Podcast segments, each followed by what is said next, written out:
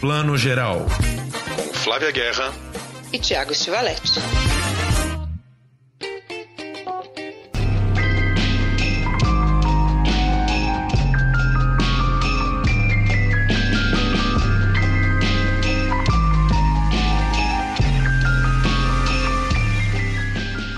Bom dia, boa tarde, boa noite para você que está escutando Plano Geral, seu podcast de cinema e séries de TV, edição 89, cheia de novidades. Daqui a pouquinho vamos entrevistar aqui Shai Suede, esse ator aí que está fazendo muitos filmes um atrás do outro e lançou semana passada o trailer A Jaula de João Weiner nos cinemas. Bom dia, boa tarde, boa noite, Flávia Guerra. Bom dia, boa tarde, boa noite, Tiago. Começando aí essa semana cinéfila de mês de Oscar, muita coisa acontecendo. É isso aí. Começando com a nossa amiga aqui, que é a maior freguesa do plano geral, a pessoa que mais volta aqui para falar com a gente. A gente adora bater papo com ela, correspondente em Los Angeles, colaboradora do Estadão, e que apresenta também, junto com o Filipe Pitanga, o podcast do Reserva Imovisão, que a gente adora ouvir. Mariane Morissawa, bem-vinda de novo. Bom dia, boa tarde, boa noite, pessoal, tudo bem? Obrigada por, por me convidar de novo. Tudo ótimo. Mari, te chamamos aqui para falar de uma série que eu e Flavinha, a gente estava atrasado, assistiu durante as férias, todo mundo comentava durante o ano passado, a gente não teve tempo para ver, combinamos, falamos, bom, nas férias, com um tempinho, vamos botar essa série em dia. Uma série super premiada, estava olhando aqui, só na última temporada teve 33 indicações, mais do que of Easttown, mais do que várias outras, que é Succession, que teve a sua terceira temporada aí no final do ano passado pela HBO HBO Max, essa terceira temporada encerrou dia 12 de dezembro e a gente descobriu que você é uma das fãs aí número um da série, verdade? Verdade, sou mesmo. Adoro aquelas pessoas horríveis. Succession é isso mesmo, né? Pessoas horríveis de quem você não consegue descolar os olhos, assim. Eu estava ontem, eu finalmente terminei assim minha temporada, né? Vendo os últimos episódios, você fala, gente, mas essas pessoas são todas odiáveis né? E como é que eu continuo vendo, assim, principalmente o personagem do Roman, acho que a gente pode, né, falar um pouquinho mais sobre Kieran Culkin, né? Meu Deus, não sei falar o sobrenome dessa família até hoje. Kieran Culkin. Culkin, Culkin, o, o irmão do Macaulay, gente, assim, mais conhecido como irmão do Macaulay. Que personagem odiável. Mas, enfim, qual é o fascínio de Succession, Mara? Explica pra gente.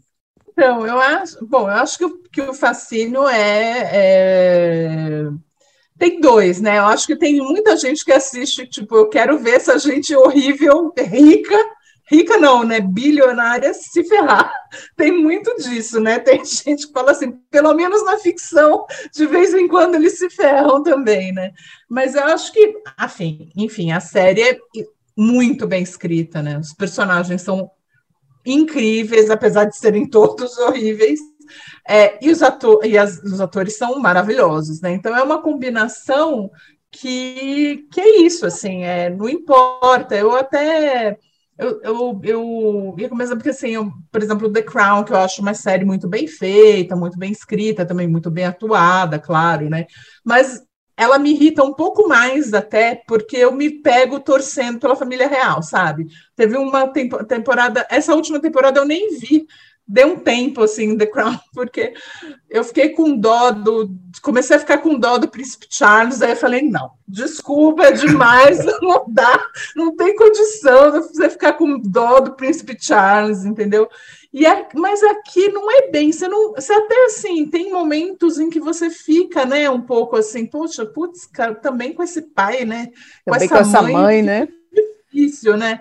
Mas não chega a ser muito dó. Assim. Eu, eu vou confessar que eu tenho uma, uma certa.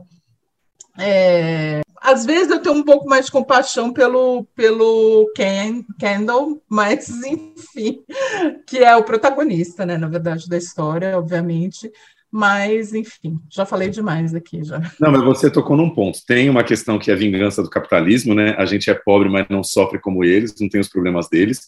Mas tem um pouco esse milagre mesmo de Succession, que é personagens muito odiosos, que você não, não tem uma adesão imediata, você não chega a torcer exatamente por eles, tem o que você falou, o Kendall ele é tão ferrado você tem alguma simpatia, mas também não chega a ter um amor por ele, né? Também não quer que ele assuma aquele império que você sabe que ele só vai fazer merda. Quer dizer, você não adere a nenhuma daquelas pessoas, mas quando vê você tá meio enroscado ali, né? Querendo saber para onde vai aquele poder todo, né? I dropped a bomb. The whole world is watching for my next move. You're the number one trending topic, ahead of tater tots, and the Pope followed you. Uh, Wow. Okay, no, this is not the. Is this the real? Right, no, great. I don't Thanks, think this is a Pope. Deus, é, é, tem um fascínio, né, desse jogo de poder. Eu brinquei com o Thiago que Succession é um novelão, né, gente? É um novelão com vários zooms, muitos zooms, né, para dar um movimento no negócio que é um novelão de família bilionária, né, rica, né, como você falou. Então a gente até curte um novelão, né, enrolaços de família ali envolvendo mansões de 200 milhões, que ele dá um calote no pedreiro, né, de 200 milhões, não é? Assim, você fala quem, né? Então assim, quem nunca deu calote ou tomou um calote, mas no caso deles a escala é milionária mesmo, né? A festa, como é que é? As férias de barraco de família é num iate de, entendeu? Milhões, então tudo é estratosférico. Tem hora que eu paro de ver o drama da série e fico olhando os milhões ali na tela, sabe assim, tipo, olha esse iate, eu não consigo, né, descolar do, do, do da, da, coisa suntuosa, né, Tiago? Mas eu acho que tem um fascínio nisso aí, né? A classe trabalhadora que existe em nós fica fascinada, mesmo, mesmo que seja com raiva, assim, né, do, dos jogos de Com poder, certeza. a gente fica. Não, eu queria te perguntar uma coisa, porque pelo menos no Brasil, não sei, acho que nos Estados Unidos a série foi muito sucesso desde o início. Aqui no Brasil teve uma, uma, uma adesão meio espalhada, assim, a primeira e a segunda temporada as pessoas foram descobrindo aos poucos, principalmente a primeira, não foi um sucesso imediato. Quando chegou nessa terceira temporada no ano passado, as pessoas já tinham visto a primeira e a segunda, estavam aguardando com ansiedade e, e acompanharam nesse esquema que a gente adora ver da HBO, um episódio por semana, e estavam ali enlouquecidas na HBO Max, esperando do, do- domingo à noite cada episódio novo. Você acha que teve um, um degrau a mais nessa terceira temporada? A, a série ganhou mais combustão, mais estrutura nessa terceira? Eu acho que. Então, essa é a questão, né? Tem muita gente que acompanha a série, e eu, eu acompanho muito redes sociais e tal, mas acaba acompanhando muito o barulho lá fora, porque, como, enfim, eu estava em Los Angeles e tal, então tem muito isso. Eu sigo muitas pessoas de lá de fora. As pessoas não estavam curtindo muito, né? A terceira temporada, porque ela era. A estrutura dela é, é muito mais, eles se, se aproveitaram muito mais dessa coisa da- do semanal, eu achei, é, para arrematar mesmo lá no final. Porque teve, um, teve um- um- uns episódios realmente ali, você falava, putz, mas é a mesma coisa que está acontecendo das Uma outras temporadas, né? Do tipo, ah, o Kendall vai, acha que deu um golpe, que finalmente vai ganhar do pai, o pai vai lá, pá, né? Aí a Chief, de repente, começa, e o pai, pá, entendeu? Tipo, Sim. é, era só o pai mandando todo mundo se fe- ferrar, né? Para não falar outra coisa. E assim, era isso, entendeu? Então parecia que era mais ou menos a mesma coisa. Só que aí não, não é, né? Porque tem aí o golpe contra golpe, enfim, não, não quero estragar Big muito para quem não viu. O Big Brother, né? né? Golpe contra golpe. Nossa, Total, bate e volta, né? Teve tudo. Então, assim, e, e eu acho que, que, que foi isso, assim, acho que eles estruturaram, porque como eles têm a, a audiência com eles e a crítica com eles, eu acho que foi muito mais ousado na. na porque, no fundo, a série, e, e você vendo as entrevistas né, do, do. Oh, meu Deus do céu, o problema da memória O Jesse da Armstrong. pessoa Jesse idosa. Armstrong. isso. Isso, exatamente, do criador da série, ele, ele fala muito claramente que ele não acredita muito na redenção do ser humano. Ele não acredita muito nas segundas chances, essas coisas que costumam ter. E ele acha que as pessoas cometem os mesmos erros. Elas podem até aprender, mas assim, não é uma coisa assim, como costuma ser no drama, que a gente até gosta, né? Do tipo, ah, a pessoa passa uma lição aqui, aqui aí ela aprendeu. Né? Porque na vida, vamos combinar, gente, não é Não. assim. Entendeu? Em geral, as pessoas não aprendem, entendeu? Continuam, talvez lá, depois de tomar umas 10 na cabeça, talvez a pessoa aprende. E aí, nesse mundo, é tudo gira muito em torno da mesma coisa, né? Do tipo, da retenção do poder, da retenção da riqueza, né? Do. do é, o, o- da proteção da família, mas também da cobrança da família, né? Não, então, enfim, é, da, da perseguição, né? É, é isso que eu falo. Eu falo, gente, nossa, mas para ser rico dá um trabalho, né? E olha que esse Muito. povo é herdeiro, né? O pai que construiu tudo, né? Mas isso, você vê o casamento, né? Que já são aqueles episódios maravilhosos do final, que é do casamento, do, do outro casamento da mãe, na Itália, né? Numa vila italiana, você fala, gente, mas tá todo mundo estressado, preocupado. Muito. Ninguém relaxa, É, ninguém ninguém- relaxa ou usufrui dessa riqueza jamais. né? Ninguém- Ninguém tá Não é, feliz. falar, "Ai, gente, desculpa, né? Tudo É. bem, eu queria ser um pouco mais rica que eu sou, mas acho que rica nesse nível não queria também. É, ma- ma- mas eu acho que é aquele rico do nível que também impossibilita a felicidade, né? Existe um nível de pobreza que impossibilita a felicidade e um nível de riqueza também. Você fica muito escravo daquilo, né? É quase a família real. Você brincou com The Crown, mas os casamentos têm que ser todos pensados, calculados, arranjados, né? Tudo é muito. Então eu acho, eu acho que isso é fascinante, mas eu, eu gosto mais de personagens nessa série do que a trama toda, porque no- o Thiago, por exemplo, teve mais dificuldade nas primeiras temporadas, né? Depois entrou mais. Eu tive dificuldade na primeira por conta desse zoom todo, que eu acho que ele está lá só para dar algum movimento para algo que não tem movimento além do diálogo em si, né? Mas a segunda eu gostei muito, a terceira eu achei que ela estava já azeitada e fui também. Mas se você vir, você fala, cara, eles estão, eles ficam esticando o drama, né? Até que tem um diálogo desse na terceira temporada que fala, cara, o Roy, que é o patriarca, nunca se dá mal. Eu já vi você, Ken, toda vez se dá mal, ele, aí quando você fica, ele nunca se dá mal, parece uma novela que tem que ir esticando. Né? Então eu acho que não sei como é que vem uma quarta temporada aí, não sei o que vocês esperam. Eu acho que o, o negócio do Zoom melhorou bastante, eu acho, da primeira para a última. É uma marca registrada da série, mas eles deram uma suavizada. E eu não sei, Mari, pode ser cisma minha, mas realmente tive muita dificuldade na primeira temporada, porque eu não agarrava nesses personagens. Eu achava o Kendall, por exemplo, um cara que tudo resolvia com fuck, fuck, fuck, só falava fuck o tempo todo. E eu achei que até na terceira, os diálogos eu sinto um pouco mais burilados, principalmente lá para o final, aqueles dois últimos episódios, na festa da mãe, o confronto final lá do pai com o filho, né, em que o pai finalmente diz que sabe do acidente, tudo, tem diálogos muito primorosos. O que eu gostei muito dessa terceira é a maneira como a mãe volta para a história nesse final e tem um papel decisivo nessa família, né? Os filhos não querem que ela tenha um papel decisivo, mas ela é a mãe, né? Não tem como eles não, não terem, né? Uma, uma, uma influência muito forte na cabeça deles dessa mãe. E amo, preciso falar que eu amo o episódio do aniversário do Kendall, que é a prova de como gente muito rica é muito miserável, porque Nossa. o que é aquela festa, o que é, e aquela coisa típica que a gente vê no Brasil também, de rico querendo se apropriar de símbolo de pobre, né? Ele com aquela jaquetinha do, do Hood, né? Querendo fazer o mano do hip hop, você fala, meu Deus do céu, que festa errada. E remete já ao primeiro, ao piloto, né, da série, ele cantando rap a toda, assim, se achando, tipo, né, e, e que é muito isso, né? Porque hoje o rap é super mainstream, né, nos Estados Unidos, foi totalmente apropriado, né? E, e, é isso, né? Então é muito engraçado. Agora, o negócio do Zoom, vamos combinar que a direção é Adam McKay, né, gente? Então, é verdade. tem esse Eu problema, falei né? É. É, então, tem ele sim. Não, é, não ele olha é para cima, ele só olha para frente. É, acaba que. E, olha, Tiago, eu vou te falar, eu também tive dificuldade. Eu fiz, eu fiz entrevista da série da primeira temporada, então quer dizer, antes, né? Então eu vi ali. Eles não liberaram todos, eles devem ter liberado uns dois episódios e tal. Eu achei assim muito bem atuada, né? Você vê que os atores são muito bons e tal de cara, mas eu falo, ai, gente, mas não sei se eu estou muito interessada nisso. Eu também tive dificuldade. Eu também, eu não. Aí depois disso, eu assisti mais uns dois episódios e aí larguei, que também é normal para mim, porque aí eu já tenho que partir para a próxima, que eu vou fazer entrevista, né?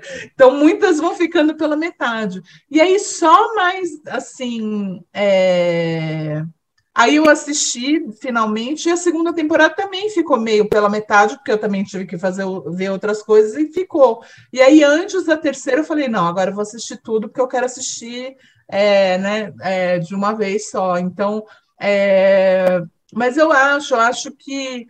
É, mas eu acho um grande efeito da, da, da série isso, entendeu? De você não se identificar com aqueles personagens. Você se identifica em alguns momentos, você tem compaixão em alguns momentos, né? Você, mas, é, mas mesmo assim, né? Você continuar porque é, é totalmente o contrário, né? São todos personagens unlikable, que é tudo que a televisão não quer e o Sim. cinema, né? São todos personagens que você não gosta e que, no entanto, é, você não consegue desgrudar.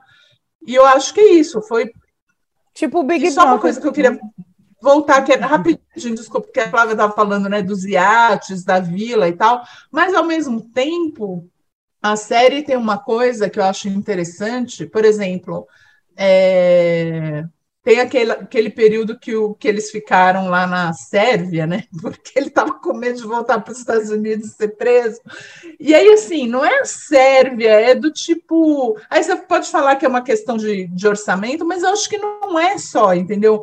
O que, que eles escolhem filmar? Eles ficam num hangar ali, num lugar, num não lugar, entendeu? A cena mais incrível da terceira temporada, que é a entre os três irmãos, é num estacionamento. Tem uns, tem uns é, garçons vindo trazer o lixo, sei lá, umas pessoas que estão trabalhando no casamento, vindo trazer o lixo, que é incrível aquilo, né? Vindo trazer o lixo, eles tendo aquele drama ali num é. negócio cheio de pedra é. no chão, que você fala, não é num salão, é, entendeu? É. eu eu amo aquela, né? eu amo aquela cena, Mari, a, de uma super cena também de discussão deles, que é no quarto da filha do Kendall, né? Então tá quarto da menina, né? Aquele cenário super infantil. Eu acho isso gênio de direção e de roteiro, que eu acho que estava no roteiro também, que é, é, três crianças, quatro crianças, né? Que o, o, o quarto mais velho também chega. Que, que, discutindo aquilo, na, na, assim, na semiótica pura, né? No quarto daquela menina todo colorida, assim, é maravilhoso. As I understand it, you want to take down your dad without implicating yourself. Correct. And without damaging the company to the extent that you lose control at your shareholder meeting. Do you have an actual case, Ken? Yes, I can kill her. Is he gonna watch? Could we make a note in the minutes that he's watching us? There's blood in the water. Sharks are coming. We're gonna lose a company. We're gonna lose a fucking company Yo. today. Investigation's looking pretty bad. I'm focused on not going to jail. Logan says we have to take these cyanide pills. It's a mint, you doofus. É, a gente vai observando como é, a estrutura do poder ela se espalha para todas as relações pessoais, né? Quer dizer, o Kendall ele tem aquela ex-mulher no bolso, né? Ele ocupa, faz da casa da ex-mulher um QG para as coisas dele. A, a Shiv é uma pessoa que manipula altamente o marido porque ela sabe que é ela que tem o poder, né? Tudo é meio, é, é, é tudo meio é, subterrâneo ali. Agora, é preciso falar um comentário da Aline, minha irmã, que é maravilhosa, que ela também demorou a aderir à série, que ela fala, gente, como é que alguém pode gostar dessa série? Só tem gente feia, só tem homem feio, os homens todos são feios, nenhum homem atraente, que faz parte desse, desse grande desencanto, né? Na terceira temporada, pelo menos, a gente vai ter o Adrian Brody, que nasceu para fazer um milionário, né? aquele homem fino, elegante, charmosésimo, escroto pra caramba, né? Tão ou mais bilionário do que o Roy, e o, e o Alexander Skarsgård no final, que para mim nem brilha tanto, porque também é um cara meio estranho, meio nerd, né? Sempre de calçadidas ali, né? Vestido de esporte, como se não tivesse muito dinheiro, mas tem. É um gênio da tecnologia, né? Como se fosse um novo, um novo criador do Google tal, e que os, os, os, os Logans têm que, têm que puxar o saco dele, né? O tempo todo. Mas, no geral, entre os protagonistas, é, é duro esteticamente ali. Para mim, a mais bonitinha é a Shiv.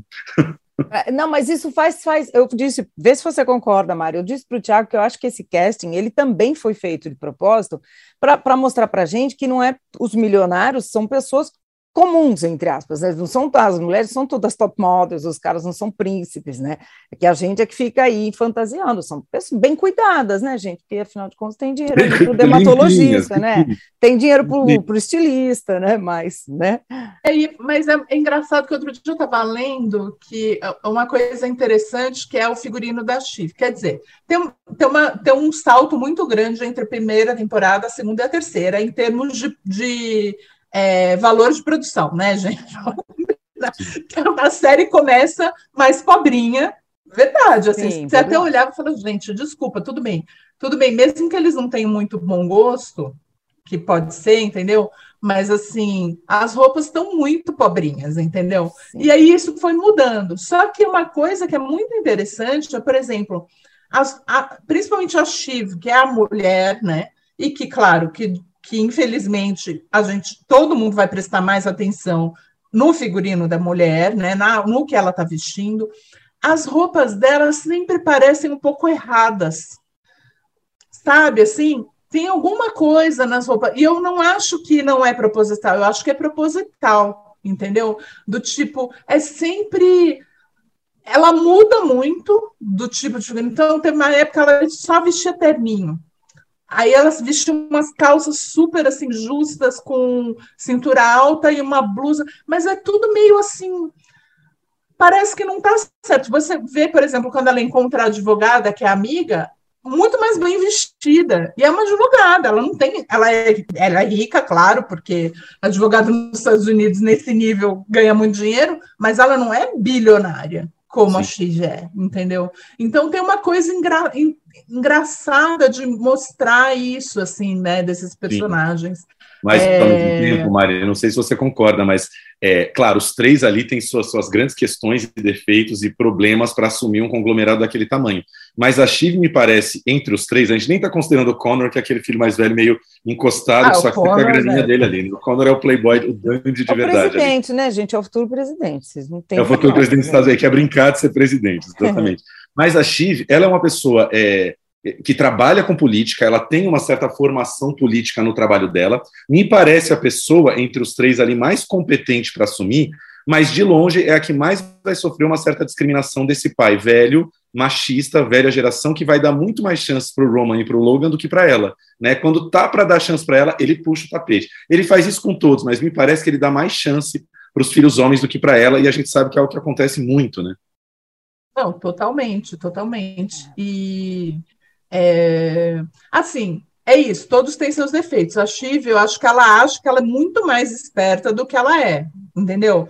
Mas ela é muito mais preparada, eu acho, do que os irmãos, isso sem dúvida, né? Ela, ela circulava ali nos meios políticos que vamos combinar, né, gente? Não é para qualquer um, ainda mais no nível Estados Unidos do negócio, entendeu? E então, assim, é, mas tem, né? E tem essa cena, aquela cena maravilhosa que o pai dela nessa terceira temporada, que desculpa se for spoiler, gente, mas essa autora você já deviam ter visto, é, que, que o pai dela imita ela como se fosse criança, tipo, entendeu? Que é eu, é altamente ofensivo. É assim, eu fiquei, tipo, gente, desse homem que não se espera nada, porque ele, tudo que é mais horrível, ele faz aquele momento eu fiquei, gente, que coisa, que homem horroroso, entendeu? Talvez por uma mulher, mas assim, é muito ofensivo. Porque ele trata ela como se ela fosse uma menininha, entendeu? É, né? Ele e, chama e, ela de Pink, né? Ela tem, sei lá, trinta e tantos anos, eu imagino, 33, é. 34 ali, e ele chama ela de Pinky, né? Eu, ele nunca, eu acho bacana uma vez ou outra, mas mesmo quando eles estão numa reunião, né? Não é uma coisa em casa de férias, ela, ela é Pinky.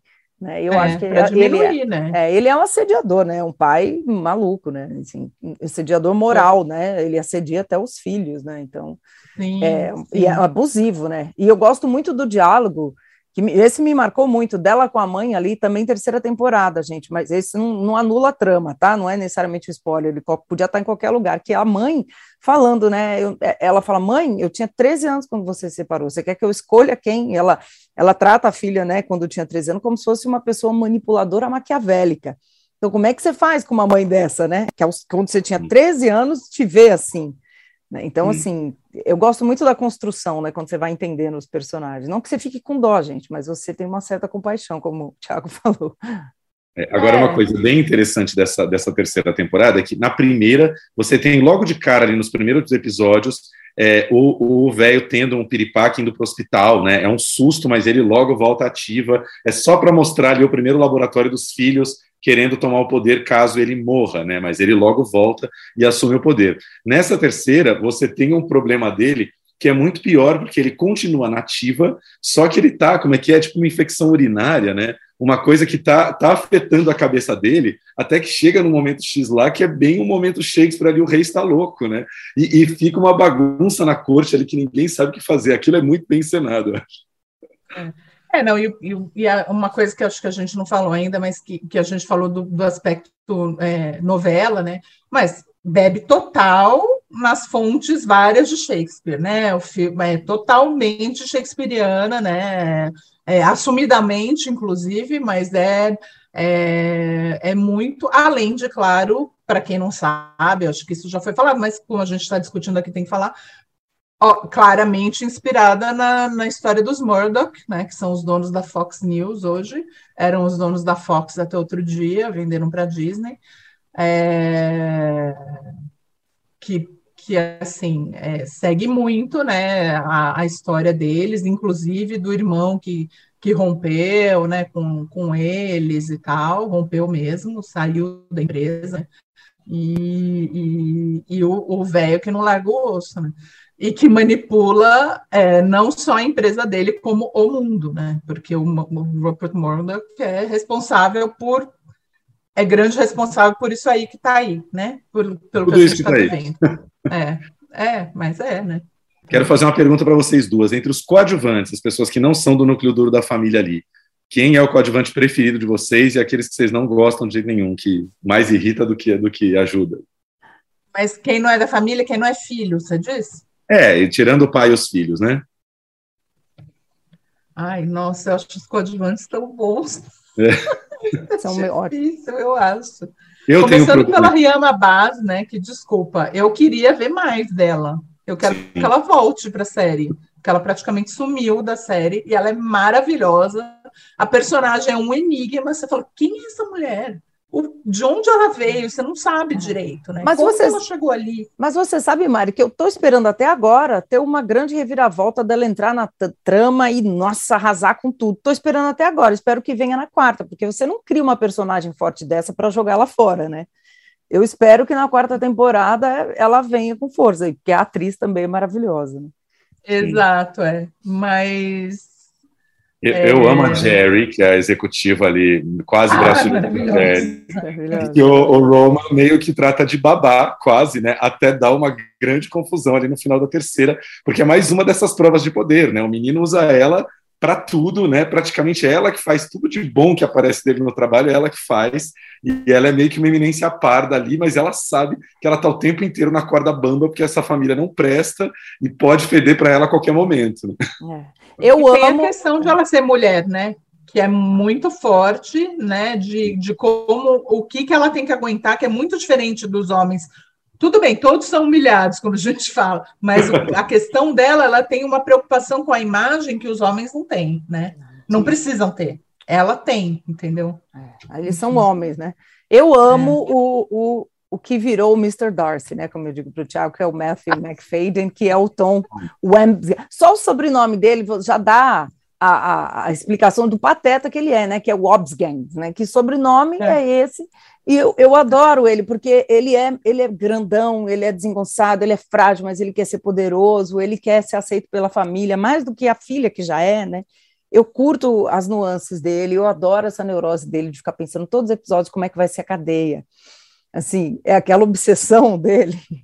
Eu acho, eu acho que ele, eu acho um personagem super interessante. Não que é um cara interessante, mas o, a construção do personagem eu acho maravilhosa. Não, inclusive ele está disposto a se sacrificar e ir para a cadeia, né? Enfim. É, enfim, eu não vou além disso, porque acho que é spoiler demais, mas, cara, é muito bom. E é isso, né? É tão engraçado porque Claro, ele é um, quando eu vi ele como Mr. Darcy, eu falei, nossa, né? Porque Mr. Darcy qualquer um, né? Acho que se o Tiririca for, for interpretar né? o Mr. Darcy, todo mundo da mulherada fica, ah, nossa, que incrível. Mas, mas enfim, não, ele é um homem bonito e tal, só que não, nessa série não, né? Nessa série não consegue, não consegue achar nem ele bonito, né? Ele tem aquela voz, ele é alto, mas Tipo, a Mari acabou de dar uma ideia aqui para o. É o Alder Gomes, né? Como é que é o Alder Gomes? É o Alder. O Alder Gomes, olha, por favor, essa sugestão da Mari maravilhosa, Tiririca como Mr. Darcy numa versão cearense de orgulho e preconceito. Vai ser maravilhoso. Maravilhoso. Eu já imaginei as cenas de dança de, de orgulho e preconceito. Maravilhoso. E o primo Greg, gente? Eu, ah, então, eu, tenho, raiva, uma irritação. Tenho raiva do, eu, eu também. É, eu tenho uma irritação com o Greg e com o Tom, são dois personagens que eu acompanho, mas assim, eu nem compro muito aquele humor, o tipo de humor que eles fazem entre eles me irrita muito. São dois personagens que, que realmente me irritam, eu não sei muito explicar por quê. Mas o Greg, para mim, é um cara. Eu sei que ele não é tão bobo quanto parece, mas eu acho que as cenas, as, as falas dele, os diálogos mesmo que vão para o Greg, para mim é um negócio que para mim eu limaria da série tranquilamente, mas eu sei que muita gente gosta, e principalmente dessa dessa duplinha que eles fazem como dois agregados que sofrem né, e comem o pão que o diabo amassou. Enfim. Então, eu acho que a relação entre eles é interessante, né? Daquela coisa, porque o, o, o, o Tom abusa dele, o abuso que ele sofre, ele transfere para o Greg, mas ao mesmo tempo eles estão meio brothers, entendeu? É uma relação bem doida, né? Assim, do tipo. Tem até uma certa tensão sexual ali, né? Vamos combinar, porque tem, né, gente? Tem uma coisa meio, meio assim. E, e, e, eu não sei, não, capaz do Greg herdar o império, eu não sei, não duvido. Capaz. Ele não é ser. é tão bobo quanto ele parece. Pois é, isso que é interessante no Greg, mas a, aquela coisa meio desengonçada, que não sabe onde é que tá, isso irrita mesmo. Isso, me, é. isso não tem como Mas que é de propósito, né? Claro, ele, claro. ele é irritante mesmo, e do tipo. E não é irritante porque, por exemplo, o, o Roman ele é odiável, né? As coisas que ele faz, assim, mas ao mesmo tempo ele é engraçado, de verdade, assim, né? Ele é horrível, mas, né? É, não é o caso do Greg, assim, que é, que é mais para o pateta do que e patético, né, do que para qualquer coisa. Mas não sei não, eu acho que ele tem possibilidades aí de mudança, ainda mais depois dessa terceira temporada. Vamos ver. É, para mim, Bom, o mote dessa temporada seria assim, né, para a gente terminar. Ninguém é inocente. Não tem ninguém inocente nessa série, né? Ninguém se salva. E isso faz dela também fascinante. Uh, with due respect. No, no, no. Obviously. Yeah, no. Obviously, hugely looking forward to my father dying. Right. Where does this end? This friction. I thought my family was fucked up. This is next level. Roman is a knucklehead. Shiv is a fake. And Kenny is screwy. I've seen more than any of them. This life is not for everyone. It's a number on a piece of paper. It's a fight for a knife in the mud. I'm a good guy. I'm better than you. Succession, terceira temporada, está na HBO Max. As três temporadas estão na HBO Max. Estou olhando aqui, né? Mari pode confirmar para mim, mas não foi divulgada ainda nenhuma data de estreia da quarta temporada. Todo mundo está dizendo aí que, como aconteceu no ano passado, ela deve né, estrear no final desse ano ou comecinho de 2023. E o Brian Cox, que faz o patriarca, o patriarca e o Roy Logan, falou em uma das entrevistas que parece que as filmagens dessa quarta temporada começam em junho, ou seja, nem começaram ainda, então deve se manter esse calendário de estrear no final do ano. Lembrando que foi uma das séries afetadas pela pandemia que não teve temporada lançada no final de 2020, certo? Pulou um ano, foi 18, 19 e a terceira temporada saiu em 2021. Então, imagina-se que a quarta sai aí no final do ano, é isso, né? É, eu acho que sim, acho que deve estrear lá pro. Porque não é uma, uma série que tem uma pós tão complexa quanto outras, sim. né? Eu imagino. Então, eu imagino que eles que estreia no final do ano, como as anteriores, né? Eles não vão pular mais um ano, eu acho. É isso aí. É. Flavinha, recadinho rápido, né? Lembrando que Mães Paralelas já entrou na Netflix, está em cartaz na Netflix, e junto com esse novo filme de Pedro Almodóvar, 11 filmes dele estão em cartaz na Netflix, de todas as épocas, né? Temos aí Maus Hábitos, Volver, Mulheres à Beira de um Ataque de Nervos, Má Educação, Carne Trêmula, De Salto Alto, Kika, A Lei do Desejo, enfim, muitos filmes de Almodóvar, e é engraçado que agora virou, né, tudo bem, já é um dos diretores cults aí mais conhecidos do mundo, mas ele virou praticamente uma carne de vaca em todos os streamings, porque a Amazon pois também é. tem oito filmes deles, e a MUBI tem 12 filmes de Almodóvar em 4K, ou seja, não tem como não achar Almodóvar atualmente. Né? Ah, mas eu acho ótimo, né? Esse é o lado bom do streaming quando é bem programado, né, gente? É trazer para as novas gerações, porque tem, tem muita gente que nunca viu Moldova, parece bobagem, mas não é não. A galera aí de 20, 20 e pouco, acho que o primeiro Moldova que viu foi Dor e Glória, né? Que entrou na Amazon há, né, faz o quê? Um ano, um ano e pouco. Então eu achei maravilhoso isso. Almodóvar na Netflix é eu tô, você está tô... tá falando do Tom, você tá falando do Tom Holland, ator do Homem-Aranha, que não sabe quem é Pedro Almodóvar, é dele que você está falando. É, eu não queria dar nome aos bois, mas ele representa toda uma geração aí, viu, gente? Vou falar nada não, mas aqui, na, aqui em casa tem vários adolescentes nesse nível, né? Mas eu tô louca para ver vários ali, e A Lei do Desejo, por exemplo, faz muito tempo que eu não vejo, A Flor do Meu Segredo, até o de Salto Alto, assim, tem muito filme legal nessa programação da Netflix. E, e das outras, né? Dá para completar aí a volta olímpica Almodóvar. Mari, um Almodóvar para rever hoje.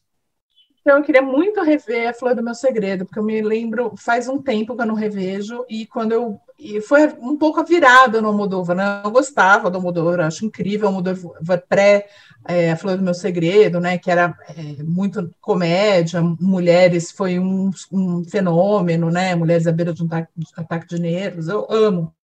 Mas acho que ali foi aquela virada para ele mais para o melodrama, e, e, eu acho que o filme não é tão considerado, não é tão admirado como deveria, entendeu? Então, eu, eu acho incrível já assim que os personagens já são dubladores de, de, só uma Moldova, né? Para pensar, vou pensar no personagem. Quem personagem vai ser? Dublador de filme. É isso que eles vão ser. Cara, como assim? Quem está gritando? Quem está chorando? No sé escribir novela rosa. Me sale negra. Lo intento, pero cada página me sale más negra. Tonterías. Llevas 20 años escribiendo novelas de amor. Eso no se olvida de la noche a la mañana.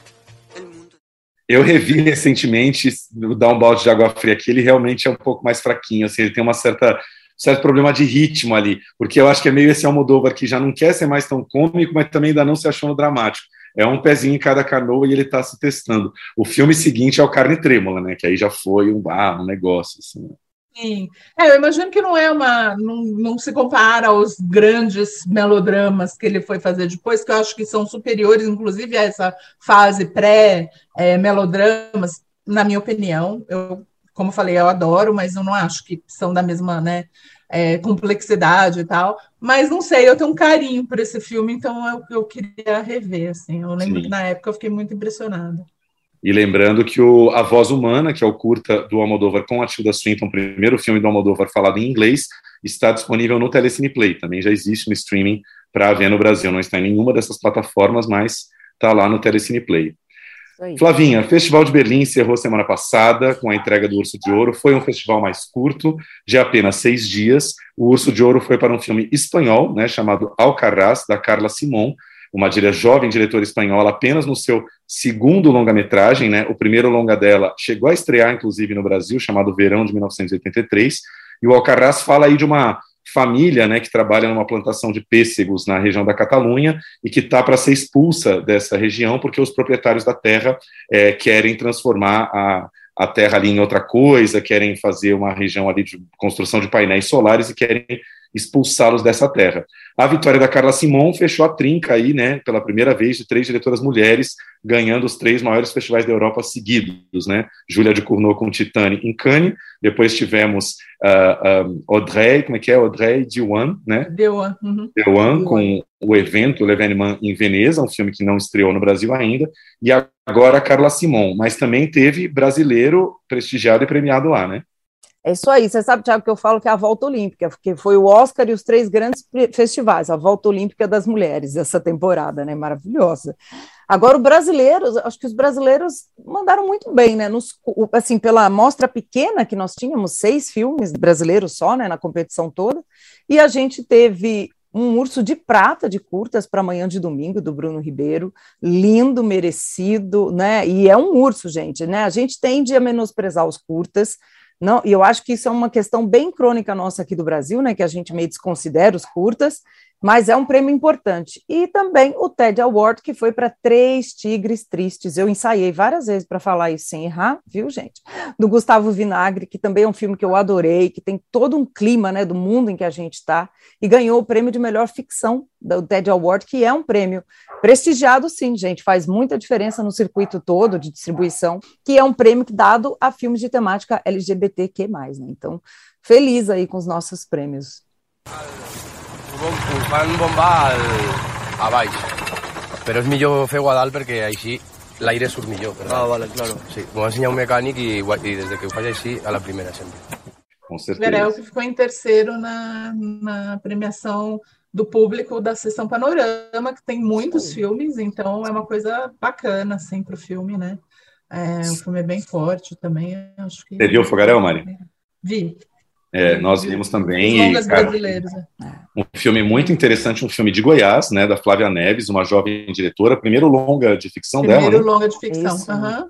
e que trata de um, de um assunto, é muito louco, como o Brasil tem ainda zilhões de temas não explorados pelo cinema, né? É um hábito que existia, talvez exista um pouco até hoje, em Goiás, de, na cidade de Goiás Velho, havia um asilo lá, né, onde haviam muitas pessoas com deficiência mental e essas pessoas eram é, acolhidas, né, entre aspas, nas casas das pessoas para trabalharem é, como empregadas domésticas, mas não eram nem empregadas domésticas, né, era meio como um agregado da família que faz tudo, que cozinha, aquela coisa tipicamente brasileira, né? A pessoa está lá, ela trabalha a vida inteira, mas ela é uma agregada da família, ela não tem salário, ela não tem contrato, ela, ela é tratada como uma pessoa da casa, só que ela trabalha e não tem nenhum tipo de remuneração, né? É, são as várias, as várias modalidades de, de trabalho escravo no Brasil. Em maio, a gente vai ter a estreia do Pureza também, que é o filme do Renato Barbieri, estrelado pela Dira Paz, que trata de trabalho escravo na região rural, né, na região nordeste as, as, centenas de fazendas que ainda existem no Brasil, que ainda né, usam trabalho escravo num país imenso como o nosso, e é talvez o nosso maior problema não resolvido. Não, com certeza. E é isso, né? É, é, acho que tem uma leva aí de filmes do Centro-Oeste, que é uma região que sempre foi é, deixada para lá, né, culturalmente, assim, que era ah, é a região dos sertanejos, né? Goiás é o quê? Ah, sertanejo, né? Ah, aquela música que que a, a, a elite cultural não, não respeita, não, não, não, considera e tal. E, no entanto, é uma região riquíssima, região do agro, né? região politicamente importantíssima, porque eles mandam é, ter uma bancada fortíssima né, na, no Congresso e mandam em muita coisa, e, e, e, não era vista nos cinemas, né? Então, acho que a gente tem uma leva aí de, de diretores é, foca, focando essa região, que são de lá, né? Que estão trazendo histórias dessa região é, para a gente ver, né? É muito legal. Eu achei o filme incrível, assim, primeiro por um filme de estresse, segundo que traz muito da própria história né, da Flávia, que depois, quando, quando acho que mais gente assistir, a gente detalha mais isso, e essa questão mesmo, né, do, das entranhas do Brasil. O que me pegou muito na trama é a questão da mulher, né, onde os vários espectros da mulher brasileira entram nessa trama, né, e na nossa história, né. A mulher que é conivente, a matriarca da família, a mulher que não queria estar ali, né, que é a, a, a filha dessa matriarca, a, a personagem da Bárbara Collin que rompe com tudo, né, a mãe dela que rompeu também. Então, assim, as, né, e também as, as que são, né, que têm essa deficiência intelectual, que entram ali também totalmente quase como um objeto, né, como o Tiago falou, um eletrodoméstico, né, a escravidão pura ali. Então, é, é a mulher muito bem retratada, eu acho. Fiquei muito As feliz. Várias facetas, várias facetas da sociedade patriarcal brasileira, né, com certeza. Isso aí, isso aí maravilhoso. Mari, querida, muito obrigado mais uma vez pelo papo. A gente descobriu logo que você era fã de Succession, falou, vamos chamar a Mari para falar de Succession. Uh, volte aqui para falar de mais séries, que o ano está só começando, né? A temporada forte de séries ainda vem pela frente e a gente tem muita coisa que ver. Obrigado mesmo. Com certeza. Obrigada, gente. Obrigada pelo convite de novo. Foi um prazer, como sempre. Beijo, Mari. Beijo.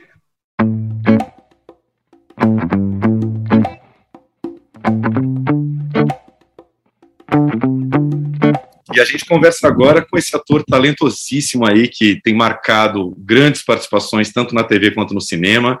Começou lá atrás na novela Rebelde, depois a gente acompanha ele há muitos anos aí na Globo, grandes novelas como Império, Novo Mundo, arrasou no sotaque baiano em Segundo Sol, acabou de participar de Amor de Mãe, numa atuação aclamadíssima aí para o público e crítica, e no cinema está colocando os dois pezinhos aí há bastante tempo. Estreou na comédia Lascados, mas já participou aí de Jonas, da Lopolite, A Frente Fria que a chuva traz, do Neville da Almeida, O Banquete, da Daniela Thomas, Rasga Coração, do Jorge Furtado, Toma de Mal, do Luiz Farias, onde ele faz o Erasmo Carlos, muitos outros filmes, Domingo, do nosso amigo Felipe Barbosa, e agora está lançando o thriller A Jaula, do João Weiner, repórter fotográfico da Folha anos atrás, aí documentarista, primeiro longa dele de ficção, em que ele está aí enjaulado, sofrendo bastante. Chay Suede, bem-vindo aqui ao Plano Geral. Muito obrigado pelas palavras bonitas, pelo carinho ao falar de mim, obrigado mesmo, fico honrado. É, nunca, é sempre novidade para mim escutar assim umas coisas bonitas, como você disse. Então, obrigado mesmo, obrigado pelo espaço. Vamos falar da jaula, estou aqui para isso. Vamos nessa.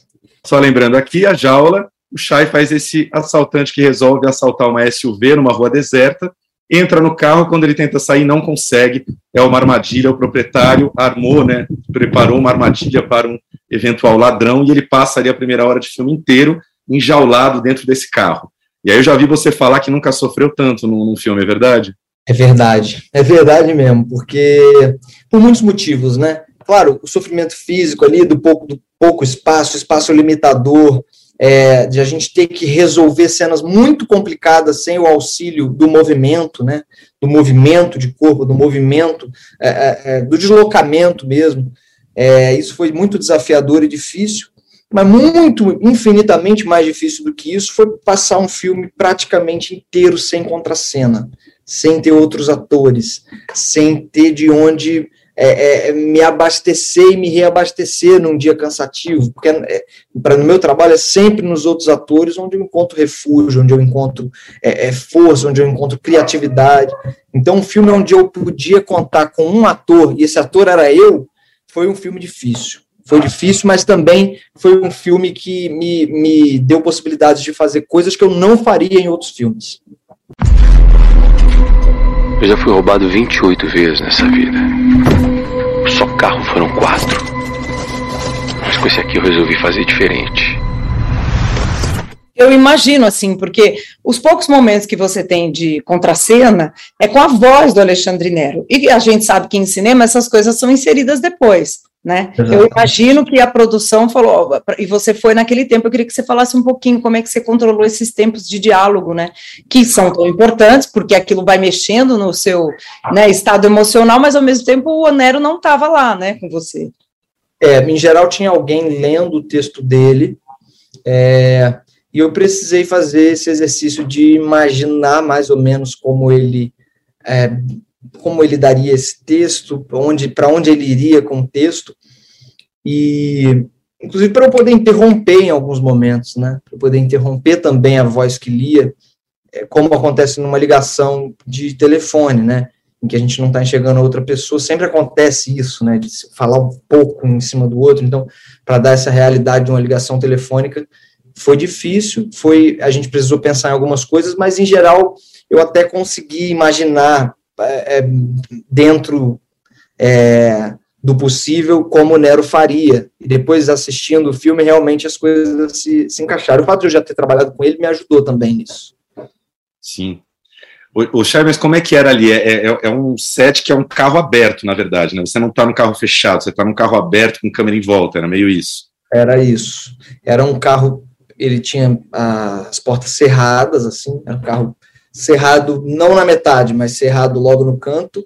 Sim. E para virar uma boca de cena e para poder dar mais possibilidades para aquela câmera, né? Que, que, precisava encontrar mil maneiras diferentes de filmar o mesmo ator com o mesmo figurino no mesmo carro durante uma hora de filme. Então, isso foi uma preocupação que a gente teve logo no primeiro momento, e eles tiveram desde a pré-produção, é, de tentar trazer dinâmica para o filme, né?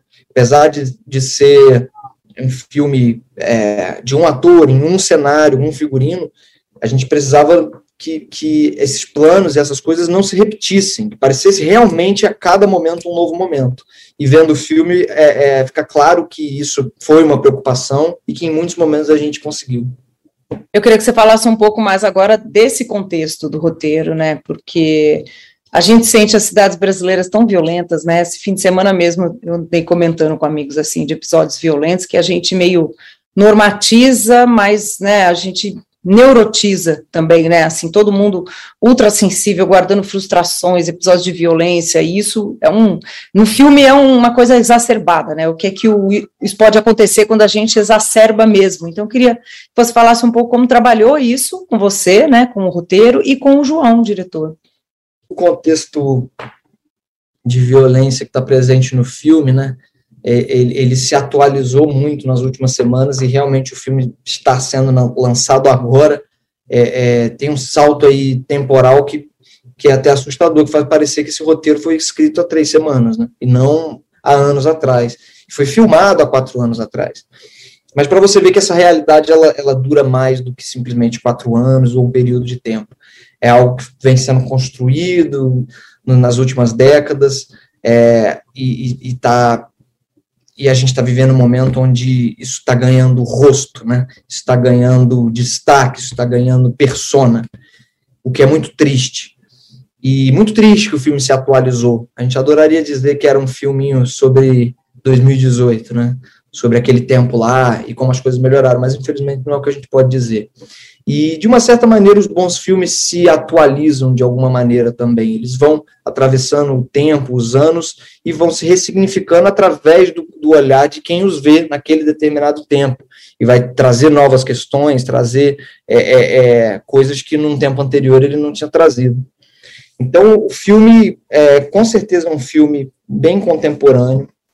E, nos, mas no set, é, todo o background político, social, as discussões que o filme poderia trazer assim que pronto, elas, isso não era o nosso assunto principal no set, não era, não era o que a gente estava preocupado no final das contas. A gente tinha tra um trabalho um pouco mais é, é, a gente tinha um trabalho um pouco mais é, imediato para fazer, né? Que é construir esse personagem e essa decadência física. Isso a gente sabia que ia dar trabalho. Então a gente estava muito mais preocupado com quanto de energia o personagem tinha naquela cena em comparação à próxima e de como a gente podia usar a falta de energia a nosso favor, né? A, as dores, quando elas vinham mais fortes, ou em que momento a desidratação estava pegando, em que momento a fome estava pegando. Isso era uma preocupação muito mais do set, do dia a dia do set, do que as discussões que o filme pudesse levantar é, assim que pronto, né? Quando entra alguém, eu consigo travar as portas à distância pelo telefone. Aí não dá mais para abrir por dentro. Papai não pode conversar agora, calma. Passa, passa pra mamãe, caralho! Chama o pessoal, eu tô preso aqui dentro. O carro é completamente blindado, a prova de som de fora, ninguém te vê.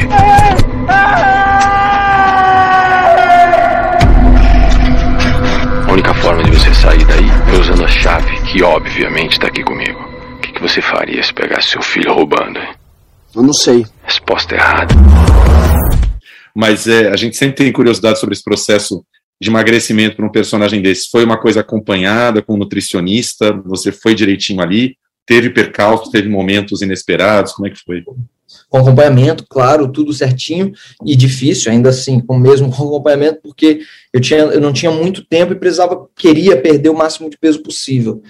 E eu comecei, primeiro dia de preparação, me pesei, estava com 78 quilos, e, e eu não, nem sabia onde eu ia terminar, mas eu ia tentar fazer o melhor possível. E no final do filme eu estava pesando 69. Então foram 9 quilos aí nesse processo de preparação até o fim do filme. E o filme, por ter sido feito é, cronologicamente, permitiu que realmente a cada cena eu tivesse mais magro do que na anterior. Eu queria que você falasse um pouco dessa sua questão psicológica, né? Porque né, tem toda a questão física ali, que é muito importante, mas o personagem vai entrando nessa essa jornada, né, noite adentro, noites adentro, você vai se desgastando psicologicamente. Então, como é que foi esse seu trabalho também de trabalhar nessa né, psicologia desse personagem? Né? Ele vai se fragilizando, fragilizando, né? Pois é, é, o que me deu, eu acho que onde é, num primeiro momento, precisava muito entender o personagem mesmo, assim, quem era esse cara, né, para além do momento ali do carro, né, como, como era mais ou menos a configuração da família dele, o que ele fazia, o que ele não fazia, quem eram os amigos dele, e isso deu, isso foi, foi o que a gente fez durante a preparação, durante é, é, o momento em que a gente ainda não estava no set, né, e aí o João me ajudou muito, trouxe pessoas que ele achava que poderiam é, é, trazer imagens para minha cabeça, ilustrar situações e lugares e me contar certas histórias. Isso foi muito importante. E uma vez que a gente conseguiu, que eu consegui desenhar esse universo do personagem, é, eu precisava só deixar aquilo acontecer ali no set, deixar aquilo fazer parte de mim, como já vinha fazendo algumas semanas. E no set, realmente, o que a minha atenção era muito sobre aquela cena daquele momento, sabe?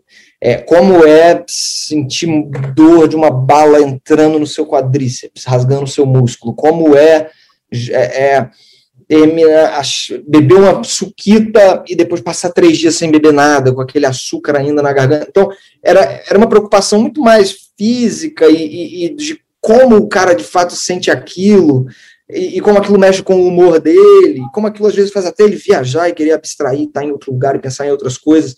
Era muito cena a cena, sabe? Eu, esse é era um de sobrevivência, né? Muito, muito daquele dia, daquele momento. Tipo, qual é o melhor ângulo, com a pouca energia que eu tenho agora, qual é o melhor ângulo para eu chutar essa janela, sabe? Onde eu vou conseguir aplicar mais força no meu calcanhar, onde eu vou gastar o mínimo de energia e vou conseguir golpear novamente. Era muito mais esse lugar de sobrevivência, que o cara começa a fazer certos cálculos depois de um tempo, que eu estava. Muito, eu não fazia coisas, é, grandes progressões, assim. É, eu, eu realmente fazia as coisas a curtíssimo prazo nesse filme, a curtíssimo. Eu só quebrava aquela pedrinha que estava na minha frente. A outra, que era maior, que viria depois, eu só quebrava no momento em que ela aparecia. Esse foi um filme que eu precisei realmente viver segundo a segundo, como se fosse o único e o último, porque é, por, por, por eu não ter diálogos, grandes diálogos, por não ter outros personagens, a minha sensação é de que eu estava na mesma cena do momento em que eu comecei o filme ao, até o fim. Então eu, precisava encontrar esses pontos de apoio para me sentir forte o bastante para dar o próximo passo, entendeu? Então eu estava muito a cada segundo pensando exatamente no que eu estava fazendo ali para muito além do que, ele, do que ele era, do que ele queria, do que, sabe, era, era sobre aquele momento. E acabou funcionando muito por conta da atenção do João é, é, sobre a decadência física do personagem, as nuances de energia. Ele estava muito atento a isso e eu pude relaxar das outras coisas e focar só no que eu tinha para fazer naquele momento. Quer dizer, a jaula foi o seu reality show de confinamento. Você não precisa ir mais para o BBB no limite, já foi, né? Já, já aconteceu. Já foi. Eu acho que foi, acho que vale. Ô, Chay, a Flávia sabe que eu sou super noveleiro, tal, também já trabalhei como roteirista na Globo. Fiquei muito impressionado mesmo com Amor de Mãe, que foi uma novela da pandemia, que foi interrompida, e foi lindo ver o seu personagem, que era uma coisa tão pequena no começo, crescendo, crescendo, crescendo, até aquela última semana, assim, assombrosa, todos vocês, Regina Casé, Adriana, fazendo uma última semana, assim, incrível. Mas TV é, é indústria, é fábrica, a gente sabe, né? Aquele rolê de seis capítulos por semana. Queria que você falasse um pouquinho em retrospecto e que você sente que o cinema já te deu, já que você tem aí uns 11, 12 filmes aí no currículo. Você, com uma carreira tão breve, já trabalhou com duas diretoras mulheres, né? Com a Dani Thomas, com a Lô Politi. Como é que você vê? O que, que o cinema. A Clara, né? A Clara co-dirigiu com o Felipe o, o, domingo, né? Clara, com o domingo, é verdade. Verdade. Tem a Clara também. Eu também sou noveleiro, também sou apaixonado pelo universo e o circuito da telenovela brasileira e da história. Sou, e, assim, sou noveleiro a ponto de você falar um ano e eu falar a novela que estava passando. É esse nível. é. Então, assim, o cinema, cara, me deu possibilidade de fazer coisas muito arriscadas é, que talvez eu tivesse medo de, de, de, sustentar por um ano, que seria o caso de uma novela, no caso de um personagem mais ousado, por exemplo. É, o cinema me dava essa possibilidade né, de, de, de arriscar num, é, é, é e ter certeza que eu vou conseguir é, fazer aquilo com início, meio e fim, com qualidade, sem perder tenacidade, sem perder musculatura no processo, porque são períodos mais curtos de filmagem, um recorte da sua vida. Aquele filme acaba sendo muito sobre aquele momento da sua vida ali, né? Então, a novela não, a novela é sobre um ano da sua vida. Então, é sobre muitos momentos da sua vida em um ano. É, por exemplo, do Bruno Safad, eu fiz um personagem, com Bruno Safad no sofá, eu fiz um personagem que seria difícil manter na televisão, por exemplo. Porque era um personagem que eu fazia.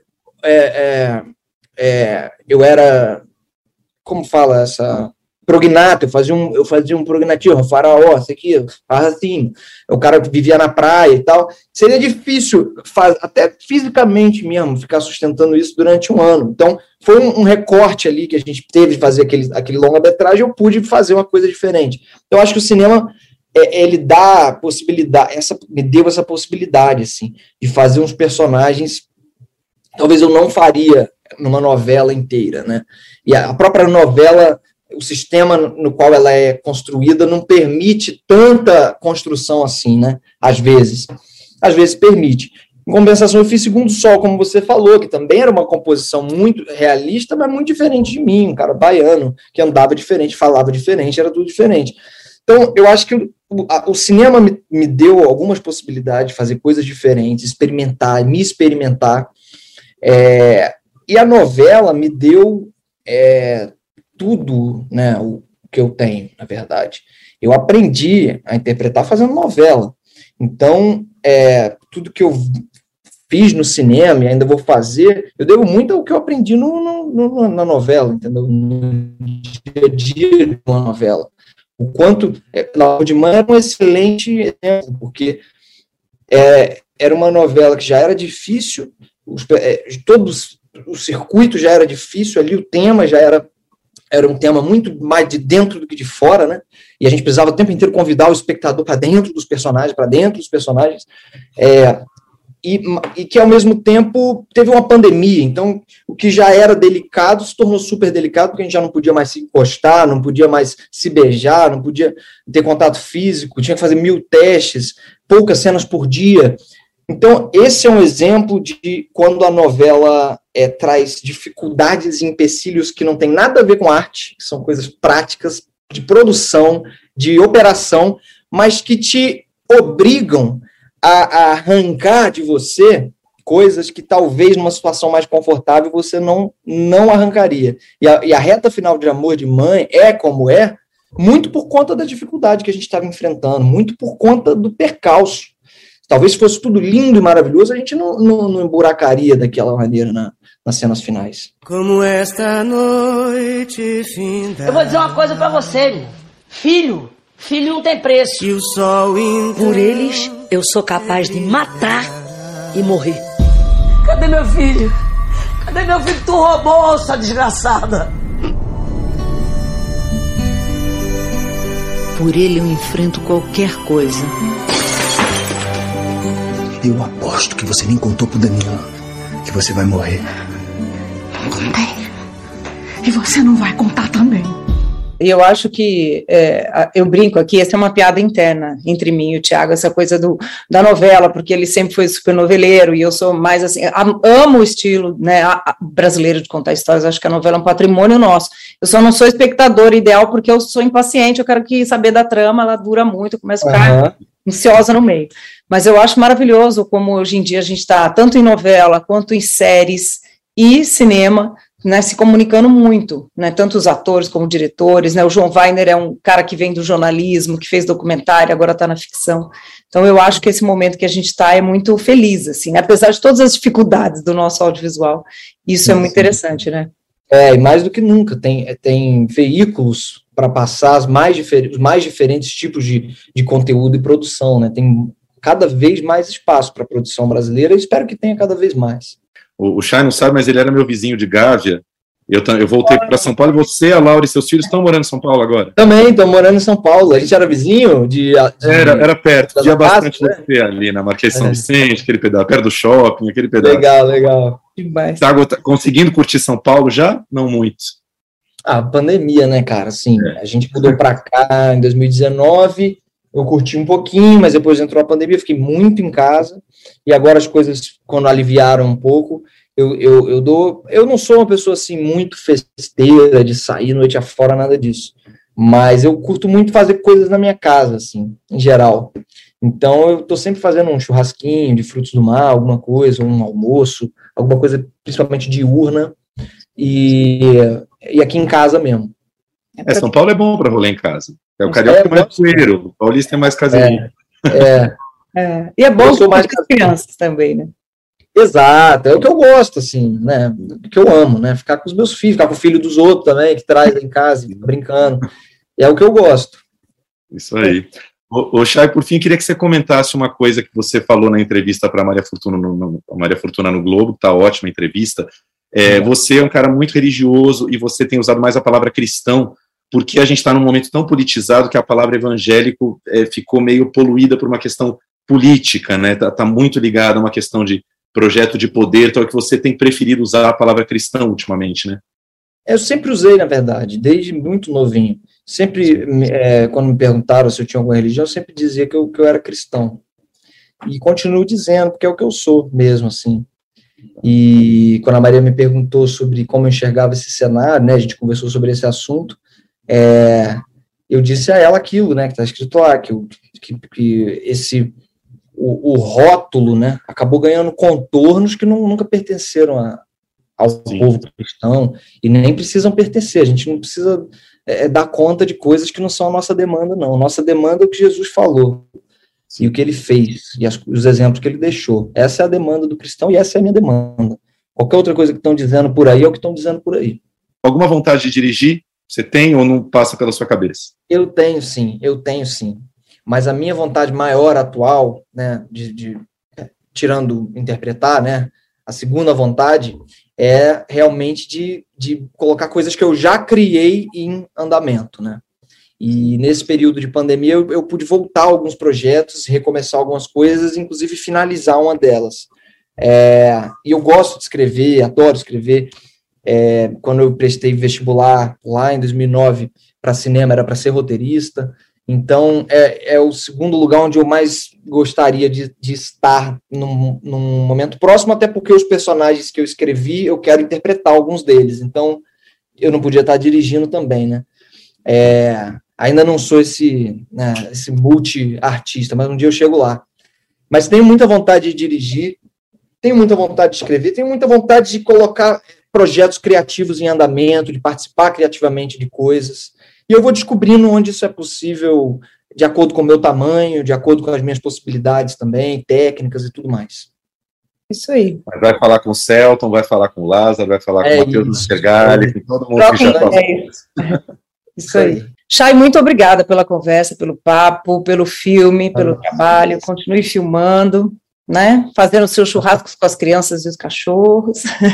É, né? E a é gente, isso aí. Por aí.